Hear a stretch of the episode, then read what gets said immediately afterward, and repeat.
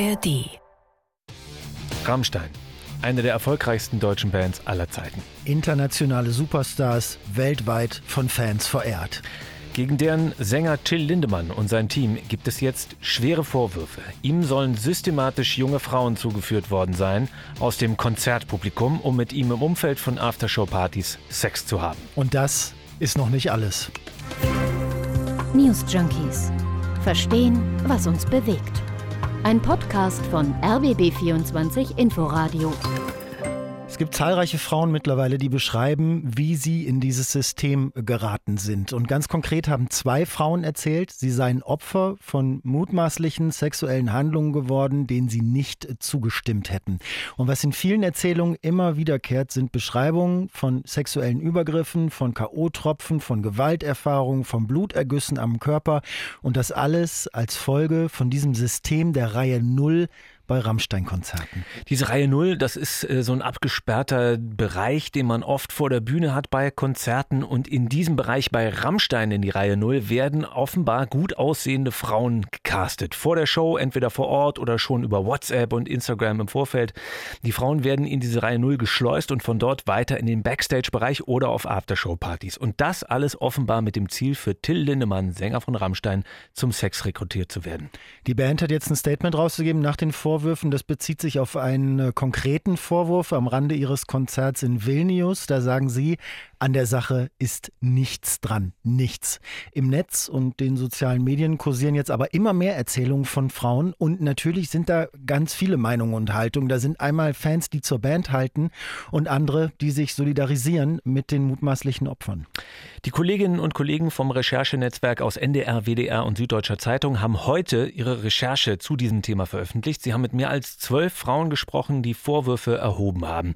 Wir sprechen hier heute also darüber, welche Vorwürfe es gibt, wie belastbar die sind und was sie uns über dieses System um Rammstein-Sänger Till Lindemann sagen können. Heute am Freitag, den 2. Juni bei den News Junkies mit Hendrik Schröder und Christoph Schrag. Los ging das ja alles mit diesen Postings von einer jungen irischen Frau, die sich äh, auf Twitter und Instagram Shelby Lynn nennt. Äh, sie behauptet, dass sie bei oder nach einem Rammstein-Konzert in Vilnius in Litauen also äh, gespiked wurde, also irgendwie ohne ihr Wissen unter Drogen gesetzt. Das Konzert hat sie in dieser Reihe Null verbracht. Dafür ist sie per WhatsApp-Gruppe ausgewählt worden von einer Mitarbeiterin der Band, sagt sie. Ja, und sie sagt, sie hat Lindemann äh, getroffen dann bei einer Party am Rande des Konzerts. Der hätte ihr Alkohol ausgeschenkt und äh, sei ihr in der Konzertpause wohl so vorgestellt worden. Und ihrer Wahrnehmung nach war es so, dass Lindemann davon ausgegangen ist, äh, mit ihr Sex haben zu können. Sie hat verneint, sagt sie, und auf dieses Nein hin hätte er aggressiv reagiert. Und jetzt kommt's, sie kann sich an weitere Teile des Abends nicht mehr erinnern, aber am nächsten Tag ist sie mit Blutergüssen aufgewacht. Und zu dieser Geschichte kamen dann viele weitere Erzählungen von anderen Frauen, die ähnliches oder vergleichbares erlebt haben wollen im Netz. Es gibt eine Geschichte, die auf Instagram auf dem Kanal Feministisches Tagebuch veröffentlicht wurde und die wir uns jetzt mal genauer anschauen. Von einer Frau, die anonym bleiben möchte, die über sich selbst sagt, dass sie seit vielen Jahren Rammstein-Fan ist und auch Mitglied im Fanclub. Und über diesen Fanclub hatte sie dann Freikarten zu einer Generalprobe gewonnen von Rammstein. Und zum Ende der Show sei dann der Security-Chef von Rammstein zu der Frau gekommen und äh, soll sie gefragt haben, ob sie nach der Show Backstage kommen will. Das wollte sie, ihre Freundin kam mit und Backstage haben sie dann äh, getrunken, mit Till Lindemann zusammen mit dem Sänger Wodka getrunken, bis die junge Frau, wie sie selbst sagt, nicht mehr stehen konnte. Und Lindemann wollte die Frau dann aber überreden, mit ins Hotel zu kommen mit ihm. Die Freundin von dieser Frau konnte das noch verhindern, aber dann ging es erst richtig los. Wir haben Teile dieser auf Instagram veröffentlichten Geschichte einsprechen lassen. Da kommen jetzt auch ein paar Vornamen drin vor, ähm, äh, die sich mit denen aus anderen Geschichten, die man so lesen kann, decken. Wir erklären aber nicht, wer da wer ist, weil wir es auch nicht in jedem Fall 100 Prozent wissen und wir glauben, es erschließt sich auch so, worum es geht. Einige Wochen später erhielt ich eine Nachricht in Facebook von Alena. In dieser wurde ich gefragt, ob ich nicht Lust hätte, mit Till, Danny und seinem Kumpel Anna was essen zu gehen. Immer noch unbedacht und mit keinerlei Vorurteilen sagte ich zu. Ich stellte aber die Anforderung, dass ich nicht allein kommen werde. Dani wollte genau wissen, mit wem ich komme und wie sie aussieht. Wir dachten uns nichts dabei und sind zu dem Treffen. Als wir in diesem Restaurant waren, erzählte uns sein Freund Anna, dass Till immer bei Konzerten in dieser siebenminütigen Pause, während Richard seinen Remix spielt, sich ein Mädchen hochschicken lässt Und diese gibt ihm dann einen Blowjob. Aber weil das nicht reicht, erzählte uns Anna, dass Till eine ganze Videosammlung davon hat und während des Blowjobs die Mädchen filme. Ich kann mich an nicht mehr viel erinnern. Die Fahrt von dem Restaurant ins Hotel, die Kokainlines, die gelegt wurden und das Aufwachen am nächsten Morgen. Das war's. Ich wollte so schnell es ging nur raus und nach Hause. Till hat mehrfach versucht, mich zu überreden, den nächsten Tag mit ihm im Hotel zu verbringen. Ich lehnte dies ab und bin direkt nach Hause gefahren. Aber die Frau wird weiterhin von Mitarbeitern der Band angeschrieben, nach ihren Aussagen auch von Lindemann persönlich und auf ein Treffen gedrängt, bekommt Dutzende Nachrichten und sie lehnt immer ab. Und eine Zeit lang danach, nach diesem Vorfall, ist sie dann wieder auf dem Rammstein-Konzert, wird wieder angesprochen, bekommt ein Backstage-Band, wieder geht sie hin, dann wird ihr dort das Handy abgenommen, sie wird in einen separaten Raum geführt und dann kommt Till Lindemann mit Kokain und Schnaps und wird irgendwann so aggressiv, dass er angefangen haben soll, Mobiliar kaputt zu schlagen, da also Backstage und komplett auszurasten. So schreibt es die Frau äh, in ihrer Geschichte auf Instagram und daraufhin hat sie so viel Angst bekommen, dass sie wortlos abgehauen ist, ihr Instagram gelöscht hat, ihr Facebook gelöscht gelöscht hat und sich eine neue Telefonnummer äh, geholt hat. Und seitdem erst sagt sie, seitdem sei Ruhe.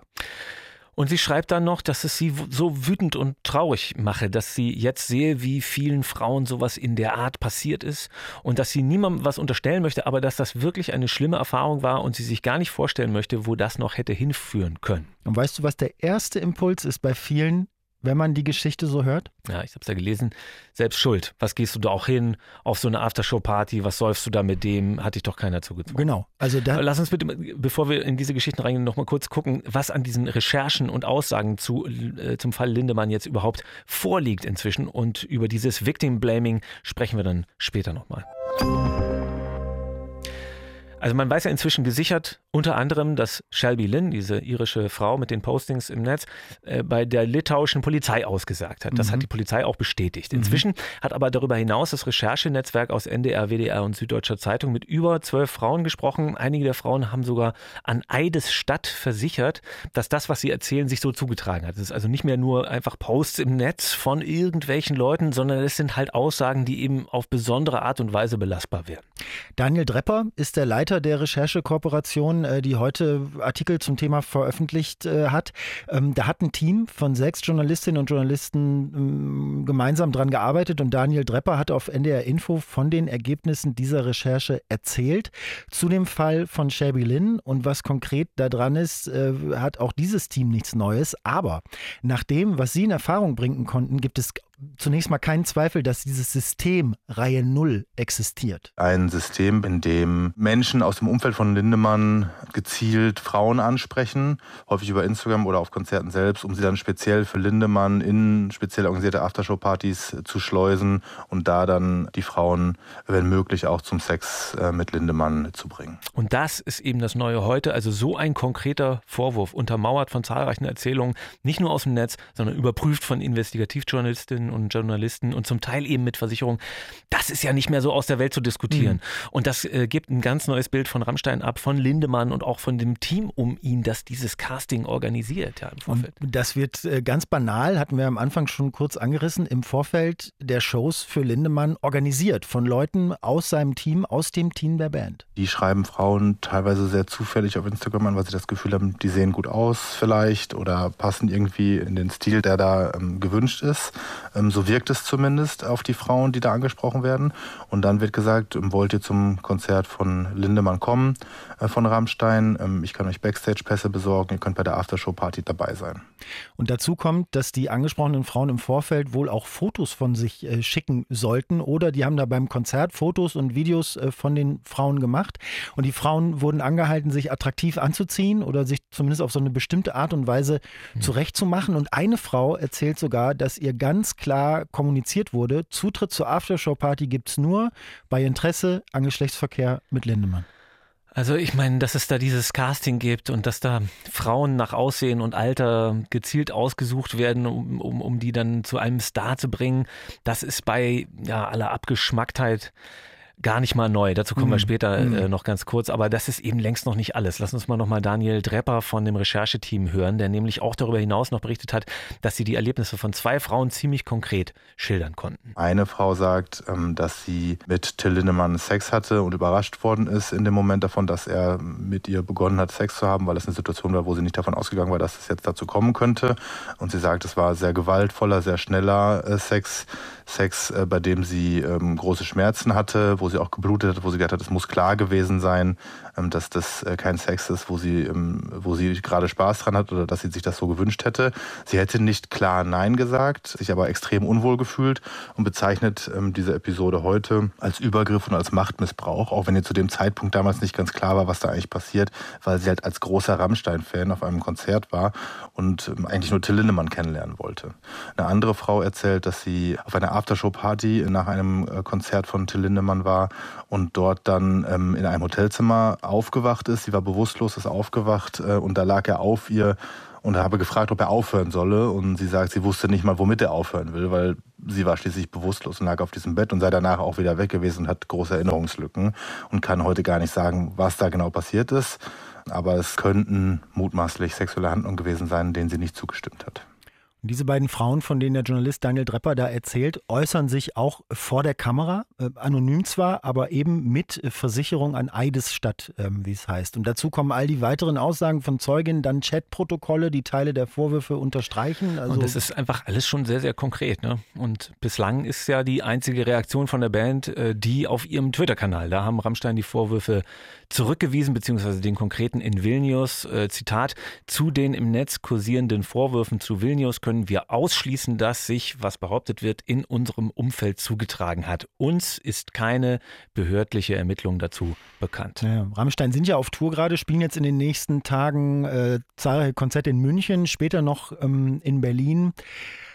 Ich kann mir eigentlich fast nicht vorstellen, dass es bis dahin bei dieser einen kargen Reaktion bleibt. Also es gibt zwei Sachen, die wir zu dem Fall unbedingt noch ansprechen müssen.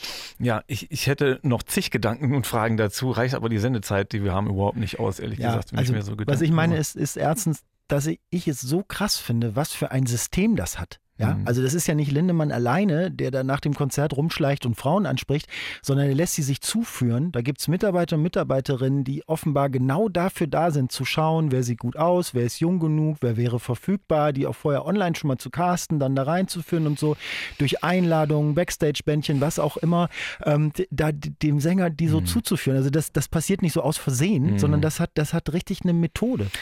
Flake, also der Keyboarder, hatte darüber schon in seinem äh, Buch geschrieben. Heute hat die Welt Geburtstag, heißt das. Also, äh, wo sie das gesehen haben, dieses System, äh, bei der Band Korn, nämlich, als sie mit denen auf Tour waren in den USA, das allererste Mal äh, und da eben vor denen gespielt haben. Und Flake schreibt da, wir hofften dann wenigstens bei ihnen auf die Aftershow-Party zu können, bei Korn also, denn dort waren die schönsten Frauen aus dem Publikum, die während des Konzertes schon von extra mitgebrachten Fachkräften ausgesucht worden geworden waren. Wobei er da jetzt ja nur geschrieben hat, dass sie das bei Korn gesehen haben und das mhm. irgendwie gut fanden. Ne? Also nicht, dann, dass sie das jetzt auch so machen würden oder sich das nee, als Vorbild nehmen. Sie sind dann auch nicht auf die Aftershow-Partys gekommen, offenbar, sondern mussten dann im Tourbus bei ihnen feiern. Aber ich meine, da gibt es offensichtlich ein System, das schon älter mhm. ist. Sag mal, und wenn man jetzt mal ganz naiv sagt, ja und? Ist das kriminell? Die Rockstars haben Bock auf hübsche Frauen und die hübschen Frauen wollen gern die Rockstars treffen und das wird halt irgendwie organisiert. Also das kann man eklig finden natürlich, das kann man unmoralisch finden, klar, aber ist das irgendwie verboten? Also man muss auch nicht alle, ich sag mal in Anführungszeichen, Groupies gleich zu Opfern machen, oder? Warum sollten nicht auch Frauen selbstbestimmt entscheiden, mal mit einem Rockstar zu schlafen und dabei vielleicht wirklich Spaß zu haben als außergewöhnliche Lebenserfahrung? Ja. Also weißt du, ich wehre mich so ein bisschen dagegen, mhm. dass, dass das gleich alles immer Opfer sind. Also, mhm. also ich, das will ich auch gar nicht sagen, dass das nicht auch so passiert aber das Machtgefälle ist doch so riesig. Also auf der einen Seite steht da ein Superstar, den kein Otto-Normalmensch jemals für ein kleines privates Gespräch an, an seine Seite bekommen würde. Und auf der anderen Seite sind da meist ja sehr junge, in dem Fall ja gezielt junge äh, Frauen, noch nicht so äh, lebenserfahrene Mega-Fans, für die das das absolut Größte ist, da Backstage eingeladen zu werden. Also was für eine Ehre, was für eine Chance und was für ein ungleiches mhm. Aufeinandertreffen dann eben auch. Also ja, wenn dann, dann, dann kommen noch Alkohol dazu, äh, Drogen dazu, ja. offensichtlich ja auch nicht nur für die Frauen, sondern dann eben bei Lindemann selber, es anzunehmen zumindest. Äh, also ich weiß nicht, ab wann da was strafbar ist oder was nicht, aber für mich steht da auf jeden Fall fest, dass das absolut falsch klingt, wirkt und ist. Mhm. Dass da jemand strukturiert seine Macht, seinen Einfluss gebraucht und missbraucht, ja. um junge Mädchen ins Bett zu kriegen. Scheißegal, ob die das wirklich, wirklich wollen jetzt oder irgendwie nicht. Ja. Oder ja, verstehe. Also bei Lindemann ist, ist ja offenbar auch das Problem, dass es teilweise regelrecht übergriffig gewesen sein muss und gewalttätig das K.O.-Tropfen eventuell im Spiel waren. Und dann wird es natürlich auch völlig abseits der moralischen Komponente schlicht äh, strafbar. Ne? Darüber muss man nicht diskutieren. Aber was mich so stört in der öffentlichen Debatte ist, wie gesagt, es wird genug Frauen geben, die haben mal mit einem Rockstar geschlafen und fanden das völlig okay und im Bestfall war es witzig oder eine nette Erinnerung und so. Aber wenn nicht, so, siehe Rammstein, siehe Arcade Fire, siehe all die MeToo-Fälle. Wenn nicht und die gehen damit nach außen, dann kommt erstmal krasser Gegenwind. Dann wird irgendwie versucht, so zumindest in sozialen Netzwerken und so, die Frauen dafür verantwortlich zu machen und erstmal zu gucken, na, was habt ihr denn dazu beigetragen? Ja. Da finde ich das, oh, also Täter-Opfer-Umkehr, oder? Also es wird nicht zuerst geschaut, könnte der Täter nicht wirklich ein Täter sein, bei dem die Verantwortung für das Geschehene dann auch liegt, sondern was hat das Opfer möglicherweise falsch gemacht und sagt es überhaupt die Wahrheit? Also das Phänomen gibt es ja inzwischen bei fast aller Art von äh, sexualisierter und geschlechtsspezifischer Gewalt. Mhm. Da gibt es eine Bibliothek voll von Veröffentlichungen und Studien dazu. Mhm. Als ob die Tatsache, dass sich ein weiblicher Fan in die Reihe Null stellt, dass der Backstage kommt und von mir aus noch säuft und kokst mit dem Rockstar, als wenn das schon irgendwas über dessen sexuelle Verfügbarkeit aussagen ja, würde, oder? Ja. Ich meine, auf der anderen Seite kann es halt natürlich auch nicht sein, dass Leute falsch beschuldigt werden und deren äh, Reputation dann durch irgendwelche Behauptungen geschädigt wird, die sich jemand vielleicht auch nur ausgedacht hat. Also in, in, in jeder Hinsicht. Nein, so. natürlich nicht. Das wäre ja auch gegebenenfalls sogar äh, äh strafbar. Da, äh, die Frage ist, wem du erstmal glaubst oder zuhörst mhm. vielleicht nur. Und dann muss man sich sowieso anschauen, was genau ist passiert. Aber wenn du überlegst, dass fast jede Frau irgendwann in ihrem Leben mal Opfer von sexualisierter Gewalt wird, ne? sei das nun physisch, verbal, seelisch, ähm, weiß ich gar nicht, warum es bei vielen immer noch diesen Reflex gibt, den mutmaßlichen Opfern erstmal skeptisch gegenüberzustehen und den mutmaßlichen Tätern äh, erstmal die, die irgendwie zu relativieren. Also man könnte ja auch erstmal den mutmaßlichen Opfern glauben, statt den mutmaßlichen Tätern. Das waren die News Junkies mit Hendrik Schröder und Christoph Schrag. Wenn ihr Gedanken zum Thema habt, die ihr mit uns teilen möchtet, sehr, sehr gerne. Newsjunkies at rbb24inforadio.de ist dafür die Adresse. Und einen sehr außergewöhnlichen Podcast möchten wir äh, euch am Ende empfehlen heute. Vor 25 Jahren nämlich, da passierte in Eschede eine Zugkatastrophe von historischem Ausmaß. Ein ICE entgleiste und über 100 Menschen starben. Unsere Kollegin Miriam Ahns schaut jetzt 25 Jahre später zurück auf das Unglück mit einem sehr persönlichen Fokus, denn in diesem ICE saß damals ihre Mutter. Eschede, 25 Jahre danach, gibt es jetzt in der ARD Audiothek. Und da gibt es am Montag auch eine neue News Junkies Folge. Bis dahin, tschüss. Ciao. News Junkies. Verstehen, was uns bewegt. Ein Podcast von RBB24 Inforadio. Wir lieben das Warum.